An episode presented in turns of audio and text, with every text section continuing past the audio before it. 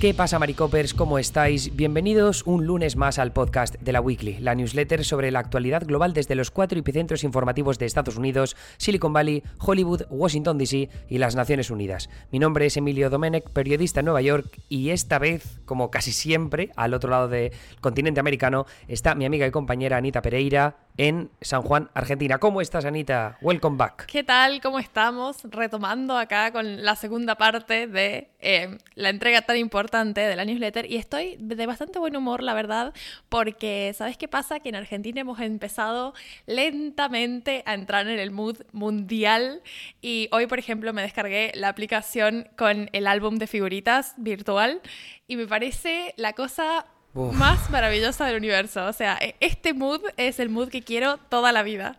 Ya me estáis empezando a dar pereza los argentinos a estas alturas y todavía quedan varios meses para el Mundial. No quiero saber la pereza que me vas y me vais a dar en el mes de diciembre. Pero bueno, eso lo dejamos para más adelante. Ya discutiremos sobre el fútbol y sobre cómo van nuestras respectivas selecciones.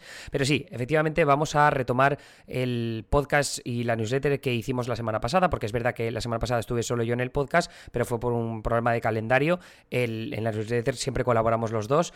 Y en este caso estábamos hablando de las carreras al Senado, que mm, como sabéis, eh, los demócratas se juegan la mayoría que tienen ahora mismo en la Cámara Alta, una mayoría cortísima, es decir, hay 50 senadores demócratas, 50 senadores republicanos, los empates los deshace Kamala Harris, la vicepresidenta de Estados Unidos y presidenta del Senado, ¿no? porque el vicepresidente de Estados Unidos siempre ejerce como presidente del Senado, y entonces, en, en este caso, lo que, mm, lo que estamos viendo es que hay varias carreras, eh, cinco carreras que analizamos la semana pasada, en las que los demócratas defienden escaños, y estas cinco que vamos a analizar hoy, en las que los republicanos defienden escaño. Las encuestas lo que nos indican a lo largo de las últimas semanas es que eh, están favorecidos los demócratas para mantener el control del Senado e incluso ampliar esa mayoría que tienen ahora mismo. Ahora, eh, recordemos que hay 34 carreras al Senado en juego, pero nosotros nos estamos centrando en 10, que son las que con suma probabilidad van, a cambiar de manos, ¿no? O sea, lejos de esas 10 es muy difícil pensar, salvo que pase algo muy, muy sorpresivo, que, se produzca una victoria de un demócrata, por ejemplo, en, eh, yo qué sé, bueno, iba a decir Wyoming, pero no hay carrera en Wyoming, eh, no sé, en North Dakota, ¿no? Y de la misma forma no se va a producir una victoria republicana en el estado de Nueva York. Pues aquí, eh, por eso nos vamos a centrar en 10 carreras, esas 5 primeras donde digo que defienden los demócratas y estas 5 donde defienden los republicanos. Entonces, yo os voy a hablar un un poco de, cada escenario y eh, Anita os va a hablar de los diferentes candidatos. Pero yo antes de empezar, lo que quería preguntarte es, después de haber analizado todas estas carreras, Anita, ¿tú no tienes la impresión de que verdaderamente los republicanos han elegido fatal a sus candidatos? Sí, yo creo que un poco em, esto de ser como... Quizás es una herencia de Trump, ¿no? Esto como de, de captar la atención de la gente con candidatos muy estrambóticos, ¿no? Como con características muy... Quizás en esta oportunidad les ha jugado en contra porque, bueno, ya vamos a, ver puntualmente a los candidatos, pero claro, hay como una selección bastante diversa que eh, en este sentido por ahí los demócratas son como han presentado candidatos más prolijos, ¿no? Es la primera palabra que se me ocurre. Tengo la sensación de que los demócratas, en cambio, han elegido bastante, bastante bien dentro de las opciones que tenían, porque, por ejemplo, en Carolina del Norte eh, tenían a un, eh, creo que senador estatal, un chico blanco muy, muy, que, o sea, que habla muy bien, tiene muy buena imagen. La verdad es que yo vi su primer anuncio en el que anunciaba su candidatura senatorial y decía, joder, este puede ser un candidato muy fuerte, pero al final terminaron optando por una candidata afroamericana que había sido presidenta del Tribunal Supremo Estatal, lo cual, pues, oye, eh, son galones bastante importantes para ir a una carrera eh, y además en un estado como North Carolina, que tiene tanta población afroamericana, pues eh, es, es una candidata en muchas instancias idónea, ¿no? Pero vamos a hablar luego más concretamente de esos candidatos. Lo que está claro es que las defensas de, estos escaños por parte de los republicanos van a ser bastante difíciles en algunos casos, entonces vamos a explorarlos eh, paso a paso. Empezamos por Florida, porque Florida ha sido históricamente un estado bisagra que con Trump ha ido abrazando poco a poco una tendencia cada vez más conservadora, a raíz pues tanto de cambios demográficos como ideológicos, ¿no? Porque pese a que las ciudades y los suburbs, ¿no? Los suburbs como siempre esas zonas residenciales ricas alrededor de las ciudades con las casas grandes y tal, esos se han hecho cada vez más demócratas, además las las zonas urbanas pues siempre tienen más presencia de minorías y las minorías ya sabemos que votan más demócratas, especialmente los afroamericanos, pero es que luego también Florida es un estado en el que cada vez llegan más jubilados desde el Midwest, ¿no? Desde estados como Michigan, Pensilvania y demás, que son gente, pues jubilados que tienen un poco más de dinero y además ya sabemos que la gente más mayor pues vota más republicano y luego también el triunfo de la derecha entre la comunidad cubana de Miami, ¿no? Que ha facilitado algunas victorias republicanas recientes, tanto las de Trump en 2016 y 2020 como las de Ron DeSantis en 2018, que es verdad que ganó por la mínima, ¿no? Pero 2018 era un año muy, muy difícil para los republicanos, en plena era Trump. Entonces, este año la carrera senatorial es especial porque se celebra también la reelección del gobernador republicano Ron DeSantis, que es una figura de la que hemos hablado largo y tendido en esta newsletter y en este podcast. Y el tema es que Ron DeSantis, pese a haber mm, promulgado leyes y, e iniciativas ejecutivas bastante polémicas en el contexto nacional, o incluso también de algunas regiones de Florida, lo cierto es que ha mantenido una popularidad bastante buena. O sea, está en positivo, que es bastante decir en un momento político tan controvertido como el actual, ¿no? Ya vemos a Biden, por ejemplo, que sus índices de favorabilidad son pésimos. Entonces, eso puede ayudar al senador republicano Marco Rubio, que es el que se presenta también a la reelección, eh, lo único que yo veo, y aquí eh, tú a ver qué opinas, eh, Anita, lo único que puede venirle en contra a Marco Rubio es que Florida es un estado bastante abortista. El 59% de la población, según Pew Research, apoya el acceso al aborto. Entonces, las declaraciones de Marco Rubio en ese sentido, que ha dicho pues, que él no está a favor del aborto y que tampoco está a favor de las excepciones por incesto o por violación, oye, le puede poner un poco en la contra. Incluso unos buenos datos de Ron DeSantis puede que no se traduzcan en una victoria de Marco Rubio. Yo, la verdad, no tengo mucha estadística en Estados Unidos sobre qué tan probable es que la gente corte boleta, pero cuando se hacen análisis acá en Argentina, contra todo pronóstico, es como que la gente no corta boleta. Eh, ante la duda, no corta boleta. Entonces... Que ojo, un, momento. Corta boleta, eso es un, tema interesante de, de, explicar porque hay gente que igual no lo entiende. Esto es, en Estados Unidos se conoce como split ticketing y lo que significa es que tú cuando vas a votar te dan un papel con todas las elecciones a las que puedes votar en el sitio en el que vives, ¿no? Entonces tienes un distrito específico que es, pues tienes una carrera al Congreso Estatal, al Senado Estatal, luego a tu congresista, luego a tu senador y luego al gobernador, al vicegobernador, al secretario de Estado, un montón de cosas, ¿no? Entonces, eh, en ese papel tú puedes hacer el split ticketing, puedes partir boletas, es decir, puedes votar por un republicano en la parte alta de la boleta, que es pues el gobernador republicano Ron DeSantis, pero luego puedes dividir y votar por un demócrata en la carrera senatorial. Eso se conoce como split ticketing o eh, cortar boleta, como dice Anita. Me parecía importante eh, remarcarlo solo para que la gente lo tenga sí, tal cual. Acá en Argentina es bastante conocido porque, bueno, nosotros hemos tenido en elecciones la boleta sábana cuando hay elecciones presidenciales de gobernatura y de municipio, que es literalmente una tira enorme de papel con un montón de candidatos y bueno, cada tanto están los cortes para votar a nivel nacional, a nivel provincial, a nivel municipal. Eh, una locura. Pero bueno, a eso me refería con que eh, acá se lee como que la gente en general, como bueno, vota partido, vota como idea, ideología general y te pone la boleta entera. Entonces, en ese, o sea, creo que tendría que ser muy fuerte eh, la crítica a Rubio eh, en el tema del aborto, pero muy fuerte. Tendría que como cruzar muchas líneas, discursivamente hablando, para que eh, se, refleje tan evidentemente en un corte de boleta, que va a ser súper interesante de analizar, te digo, esto después de que pasen las elecciones, digamos, va a estar buenísimo eh, mirar eso, ¿no? Que, tanta gente eh, partió a la mitad, digamos, y dijo, bueno, de Santi sí, pero Rubio no.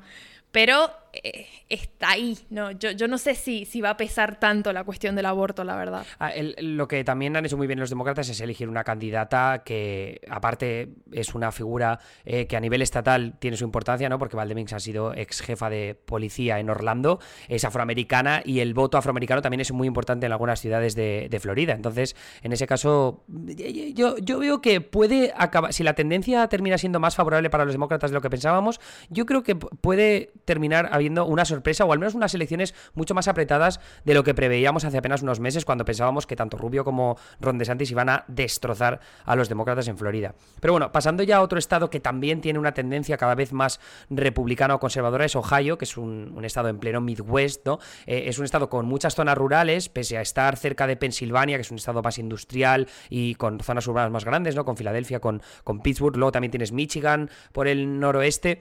Que también es un estado que con Detroit pues tiene ese, ese, bagaje histórico industrial más fuerte. Ohio no es tan así.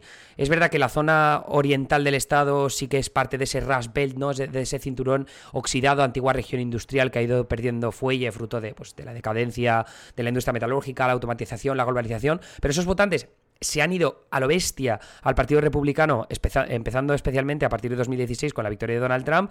Los demócratas han sido incapaces de recuperarlos, pero ahí aparece una figura como Tim Ryan, ¿no, Anita? Que eh, se ha redibujado como un candidato demócrata un poco diferente. Sí, y esto me parece que es una tendencia, lo vamos a, lo vamos a ver como una tendencia demócrata en estados altamente competitivos, que es, bueno, un poco separarse, ¿no? De lo que es... Eh, el Partido Demócrata a nivel eh, federal con Biden, porque Biden está pasando por un momento particularmente difícil, tiene el índice de aprobación por el suelo, bueno, en este estado en particular también. Entonces, Ryan eh, ha tomado distancia, incluso lo ha criticado públicamente. Por ejemplo, este último anuncio, este último plan que hizo Biden, eh, donde condonó los préstamos estudiantiles, bueno, Ryan se pronunció en contra y abiertamente, ¿no? Pero también leía que, por ejemplo, bueno, creo que va a haber un, meeting, o sea, creo que Biden va a ir a, Ohio en estos días, em, y bueno, Ryan como que va a estar ahí con él también. Entonces, no le ha soltado la mano al partido, obvio no puede,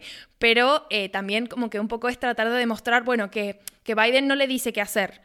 Eh, y esto lo vamos a ver en otros candidatos también, porque bueno, es que es un, es un estado altamente competitivo y eso implica que hay que captar mucho voto indeciso y mucho voto independiente. Entonces, eh, lógicamente, eh, cuanto más radicalizados se muestren los candidatos, más posibilidades tienen de, de, perder, porque el candidato que gana es el candidato que logra como eh, posicionarse más al centro en el sentido de eh, juntar tanto a la gente que ya vota por su partido como a la gente indecisa o la gente que puede cambiar su voto. A, mí me parece que lo que está haciendo muy inteligentemente Tim Ryan es eh, convertirse en esa figura más de, oye, yo soy puramente Ohio, ¿vale?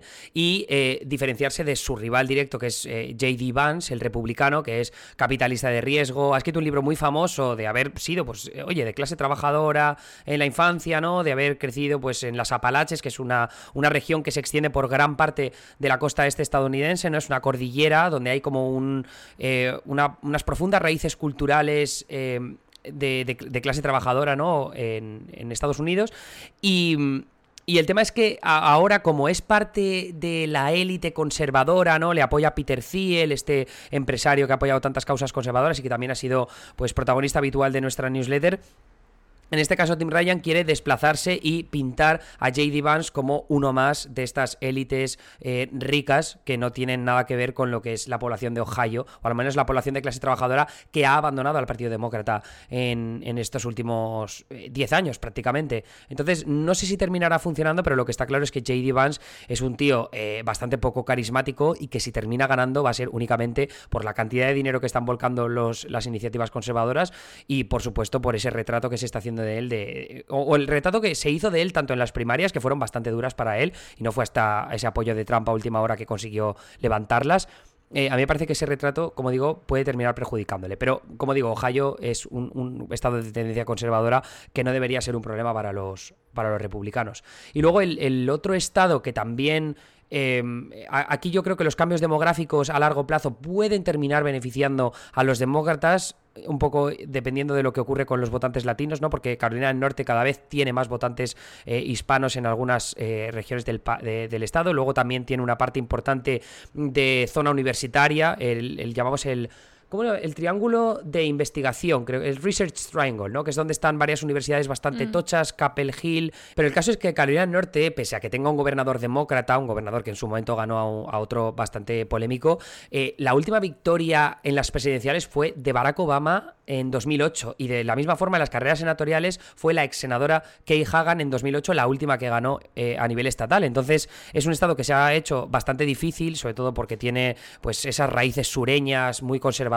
y religiosas, en las zonas rurales también, que, hacen, o sea, que ponen muy cuesta arriba a cualquier demócrata a ganar ahí. En esta ocasión, eh, la candidata demócrata, que es Cherry Baisley, que como decíamos antes había sido presidenta del Tribunal Supremo, pues yo creo Anita, que es la figura que podría cambiar la tendencia. Sí, bueno, ella, de nuevo esto que decía, ¿no? Ha tenido una campaña en la que, si bien ha enfatizado su apoyo a políticas que son muy populares entre los demócratas, el derecho al aborto y demás, eh, además, bueno, el hecho de que si gana se convertiría en la única mujer afroamericana en el Lo cual es bastante, ¿no? En, en términos de representación y demás, pero también ha buscado esto de bueno, pintarse a sí misma como con una leve tendencia independiente, ¿no? Como, bueno, si tengo que cortar con el Partido Demócrata en ciertos temas, lo hago. Y eso es algo que creo que le está dando ventaja por sobre el otro candidato del que ya vamos a hablar, pero bueno, se ha presentado como muchísimo más radicalizado, ¿no? Está muy eh, asociado a Trump y Trump sabemos que es un extremo del espectro del Partido Republicano, no es todo el Partido Republicano.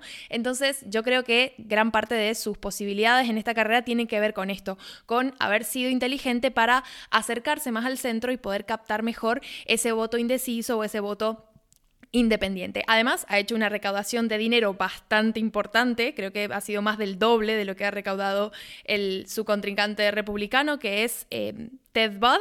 Y bueno, nada, eh, le, está yendo bien en esos términos, ¿no? Pero por ahí lo que leía es que eh, bueno, es a Ted Bud a quien quizás no le está yendo tan bien. Entonces, eh, o sea, ella está haciendo como lo mejor que puede, ¿no? Pero Bud está como un poco eh, caído en, en, términos de campaña y hay como, como cierta movilización desde el lado de los estrategas republicanos y demás de decir, bueno, hay que ponerle leña a esta campaña porque no está ganada.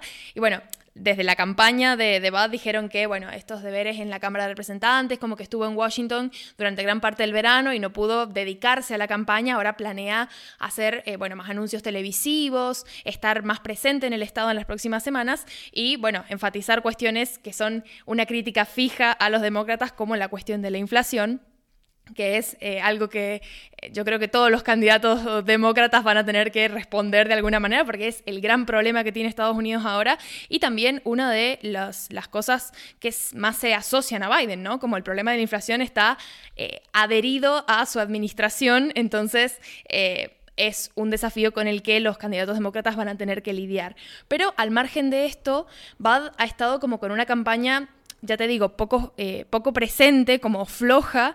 Entonces, bueno, tiene que recuperarse y tiene que estar más activo si quiere de verdad hacerle competencia, porque bueno, no es un estado ganado justamente para los republicanos. Y, ahí creo que otro de los problemas que se encuentra Bad es que es una figura bastante trampista, ¿no? Que es algo que también pasa en, Wisconsin, y ahora lo analizaremos un poco más en profundidad, pero es que eso también se está convirtiendo en una vulnerabilidad para muchos candidatos demócratas, ¿no? Que acercarse tanto al trampismo y a las teorías de la conspiración dentro de la fraude electoral o, simplemente a lo polémica que, que sigue siendo la figura de Donald Trump en, estados eh, como bisagra, ¿no? Como puede ser North Carolina, que además tiene ese, eh, triángulo de investigación que, al que hacía referencia yo, donde hay tanta eh, población con estudios universitarios que se oponen de forma tan transversal a Donald Trump y que aparte, pues también tienes a todas esas mujeres con estudios que suelen ser una parte del electorado que defienden el acceso al aborto, pues tienes incluso más complicaciones para una victoria de esas características. En Wisconsin pasa un poco parecido, ¿no? Tienes un estado del Midwest también que apoya el acceso al aborto,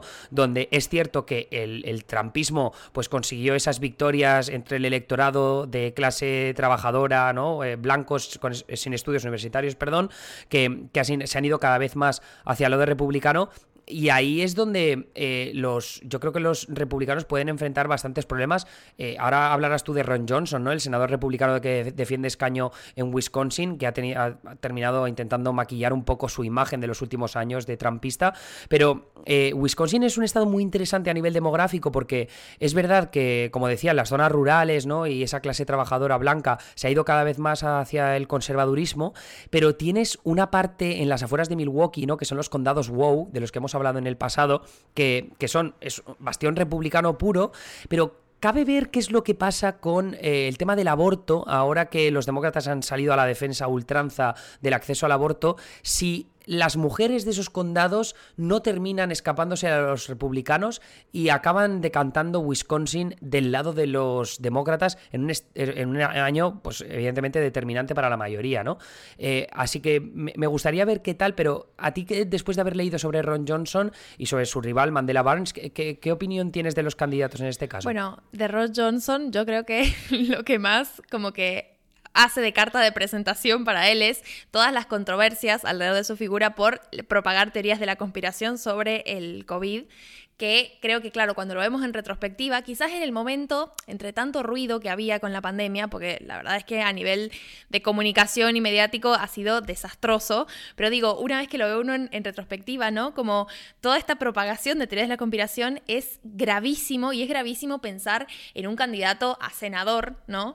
Con este tipo de, de cosas en su historial, más allá de que bueno, tenga ideas conservadoras, que también es, eh, como decías vos, eh, algo eh, negativo para su candidatura, porque estamos en estados bisagras donde, como decía, la, mejor estrategia es acercarse al centro y tratar de captar ese otro voto, ese voto indeciso. Entonces, que se presente como un ultraconservador al que eh, nada que no se ubique en la derecha, derecha, eh, llega, es como, bueno, igual se queda como atrapado ahí con esos números. Pero digo, eh, la cuestión sobre las teorías de la conspiración con la pandemia y en la cuestión de las elecciones en 2020 que han sido, o sea, la certificación de los resultados, que han sido, eh, yo creo que un cisma, ¿no? En el Partido Republicano lo, ha partido en dos. Los republicanos que acompañaron a Trump en la locura de decir que las elecciones habían sido fraudulentas y los republicanos que dijeron, bueno, no, hasta ahí no llego, ¿no? Entonces, claro, él está parado en esa vereda y es una posición que lo aleja bastante del núcleo de votantes indeciso, que creo que es algo que le puede jugar súper en contra. Y por otro lado está Barnes, ¿no? Que como decías vos, es un candidato bien elegido por los demócratas, es un progresista afroamericano, tiene 35 años, lo cual wow, eh, digamos, qué carrera política, ¿no? Para con 35 años tener posibilidades de llegar al, Senado federal y le está yendo excelente a nivel encuestas y demás. Está bien, eh, los republicanos están tratando de pintarlo como un candidato muy extremista, pero es parte de la estrategia porque en realidad son los republicanos los que tienen otro candidato extremista. Entonces, en la medida en la que Barnes se mantenga en, esa posición, ¿no? Como conciliadora y que capte el voto de centro, yo creo que le puede ir bastante bien. Y ahí el, otro estado interesante en lo que refiere a las encuestas es Pensilvania, porque em, ha salido justamente este lunes un artículo del New York Times de la gente de The Upshot, ¿no? Que está liderado por Nate Cohn, que es un periodista súper interesante, que siempre hace noticias en torno a los datos, ¿no? Y analiza encuestas, analiza demográficos y tal. Y lo que contaba es que, ojito con las encuestas que están llegando desde Wisconsin o desde Pensilvania, porque estamos hablando otra vez del Blue Mirage, ¿no? De Mirage sería como el espejismo demócrata, el espejismo azul de qué es lo que está pasando realmente en el terreno en estados de este, de este tipo, ¿no? Del Midwest. Porque lo que ocurre con las encuestas es que en los últimos años lo que ha ocurrido es que no han sabido llegar bien al votante blanco sin estudios universitarios que, como decía antes, se han ido en tropel hacia el lado republicano. Entonces, puede que ahora veamos a Mandela Barnes liderar las encuestas contra Ron Johnson en multitud de instancias, porque ya os digo que parece que Mandela Barnes esté arrasando en estas elecciones, pero es probable que no sea exactamente así, de la misma forma que probablemente tampoco eh, John Fetterman, el vicegobernador de Pensilvania, que está liderando las encuestas en Pensilvania contra el doctor Mehmet Oz, tampoco puede que esté ganando en Pensilvania, que también eh, es el mismo perfil, ¿no? Un estado históricamente industrial, ¿no? Ese cinturón oxidado del Midwest estadounidense, aunque también un poco cercano a la Tri-State Area, ¿no? Que es cerca con Nueva York, con Nueva Jersey y tal. Eh, el, el, tema con Pensilvania es que a diferencia de Michigan o de Wisconsin, tiene una ciudad, un núcleo urbano muy, muy, muy afroamericano, con un montón de votantes como es Filadelfia, la ciudad de Philly, que es eh, lo que ha posibilitado que los demócratas sigan ganando en Pensilvania en los últimos años, ¿no? Y ahí está, pues, el caso de, Joe Biden en el año 2020, que es uno de los estados que, les, que le permitió ganar las elecciones contra Trump. Entonces, eh, a, mí me parece que aquí se aplica un poco la misma historia. Lo que pasa es que John Fetterman, Anida, eh, tiene la ventaja de haber arrasado en lo que refiere a la guerra de memes, a Meme Todd, al que han retratado como un outsider, ¿no? Alguien que no pertenece a Pensilvania en absoluto. Yo voy a, solo voy a decir que con ese nombre era algo que se podía ver venir. Em, pero al margen de eso, creo que, eh, o sea, es una campaña muy bien armada, justamente porque creo que una de las formas más efectivas ¿no? de quitarle legitimidad a alguien es ridiculizarlo.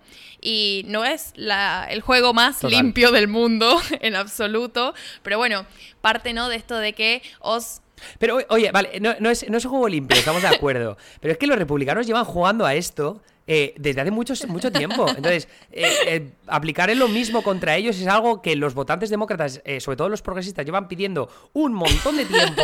Y ahora que Fetterman lo está haciendo de la hostia, yo creo que los demócratas van a empezar a dar cuenta y decir, vale, vale, ya sabemos cómo luchar en este, a este nivel contra los republicanos. Y yo no descarto que la campaña que está. Yo creo que esto deberíamos hablar de ello más en profundidad en la newsletter, pero no descarto que las tácticas de esta campaña se apliquen en el futuro a otras eh, candidaturas demócratas. ¿eh? Bueno, es que los demócratas, y esto es algo que estoy segura que vos y yo hemos hablado en algún momento, a los demócratas lo que les suele faltar, que a los republicanos nunca jamás, y sobre todo desde que tienen a Trump, es show, ¿no? es como cosas de las que, cosas de las que hablar, cosas que se viralicen y que la gente no pare de comentar. Con Trump, el Partido Republicano ha tenido para cosechar de sobra, ¿no? En cambio, los demócratas por ahí tienen como, como, no sé, perfiles un poco aburridos. Esta campaña de memes, a mí me parece que es una de las formas de avivar a los demócratas en ese sentido, como, bueno, hay otras formas de estar en el debate público y de ganarse incluso la simpatía de la gente sin necesidad de dar un discurso maravilloso que todo el mundo aplauda. Es como, bueno, hay, hay otras formas de hacer campaña y la verdad es que, bueno, veremos con los resultados de estas elecciones, pero tiene pinta de que les va a salir bien y como decís vos, probablemente luego se extrapole a otras carreras porque e, es algo que, en lo que los demócratas suelen estar flojos. Importante ese detalle, ¿no? Si sale bien, porque es que eh, ya lo estamos viendo venir, en el momento de que ganó Trump, también se ridiculizaba mucho a su figura y también era una, una figura que se ridiculizaba y decían, bueno, pero es que nadie se va a sentir identificado, al menos los votantes de clase trabajadora, con un multimillonario. Y en el caso de Memetoz ocurre un poco parecido. O sea, esta figura ridiculizada al extremo, ningún votante de clase trabajadora se va a sentir identificado con él. Porque además no es que no es ni de Pensilvania, es un tío que viene de Nueva Jersey. Ojito con eso también, porque a veces se sacan conclusiones precipitadas, yo creo, ¿no? Y esto no, hablo de nosotros, lo que estamos deduciendo aquí, sino sobre todo lo que se ve de forma generalizada en Twitter. Em, la, carrera puede terminar dando un vuelco, eso no, vamos a hacer una predicción eh, necesariamente contundente ahora mismo, pero en cualquier caso, creo que Meme se sale de la línea de Trump, creo que es un tío mucho menos carismático eh, y que no es tan divertido en Ethan Show, sin embargo, John Fetterman sí que lo es y creo que por eso eh, esta carrera se está dando como que es muy probable que la terminen ganando los, los demócratas y por eso, por eso hace más importante defender escaños como los de Nevada o como el de Georgia con Rafael Warnock, que parece ahora mismo el escaño más vulnerable de los demócratas. Pero en cualquier caso, eh, nuestra conclusión de alguna forma, Anita, y eso es algo que estábamos leyendo eh, también eh, el otro día en un artículo. ¿Cuál fue este artículo que leíste tú y que te dio una perspectiva diferente acerca de lo que está pasando con estas carreras. Ah, el artículo de Político, sí, ya me acuerdo. Em, era un artículo que analizaba un poco cómo eh, los debates entre candidatos están como cayendo, básicamente porque hay candidatos que aceptan ir a unos debates y luego el otro acepta ir a otros, pero no se encuentran en un debate. Y es porque justamente como son carreras tan polarizadas y como son carreras tan que van cabeza a cabeza los candidatos, tienen más para perder si se presentan a un debate contra su, su, oponente que si no se presentan y están como tranquilos, ¿no? Exponiendo sus ideas en un ambiente controlado. Lo cual me parece estratégicamente correcto, pero también, claro, es como, como bueno, te, te queda esa sensación de sí, pero pero deberían como tener esa instancia, ¿no? En la que uno eh, vea cómo responde al otro, o, bueno, yo, será que soy muy fan de los debates, eh, me parece como, como una instancia súper necesaria y me frustró mucho ver esto, como que está haciendo una tendencia, un poco lo que decía el artículo político es eso, que se está viendo que no se están dando y no se están dando no por cualquier cosa, sino como parte de una estrategia para no quemar a un candidato con algo que pueda decir en un debate y que luego eh, sea su cruz. Claro, además con tanto dinero en las carreras es muy fácil que alguien la cague en un debate y se explote ese momento hasta la saciedad. Con, no os hablamos de millones o decenas de millones, sino incluso cientos de millones de dólares eh, se van a invertir en este tipo de pifias, de cagadas eh, en lo que refiere a las carreras senatoriales, porque mucho está en juego. Así que a lo largo de las próximas semanas, de estos dos meses antes de las elecciones de medio mandato, vamos a estar súper pendientes de estas carreras al Senado, así que seguid a Anita, tanto a Anita como a mí en Twitter, o si no, estad pendientes de los streams, también de nuestra newsletter premium, porque ahí hablaremos de encuestas, de, de lo que ocurre en los pocos debates que se van a celebrar, lo que ocurre en la campaña de memes de Memetoz y de John Fetterman.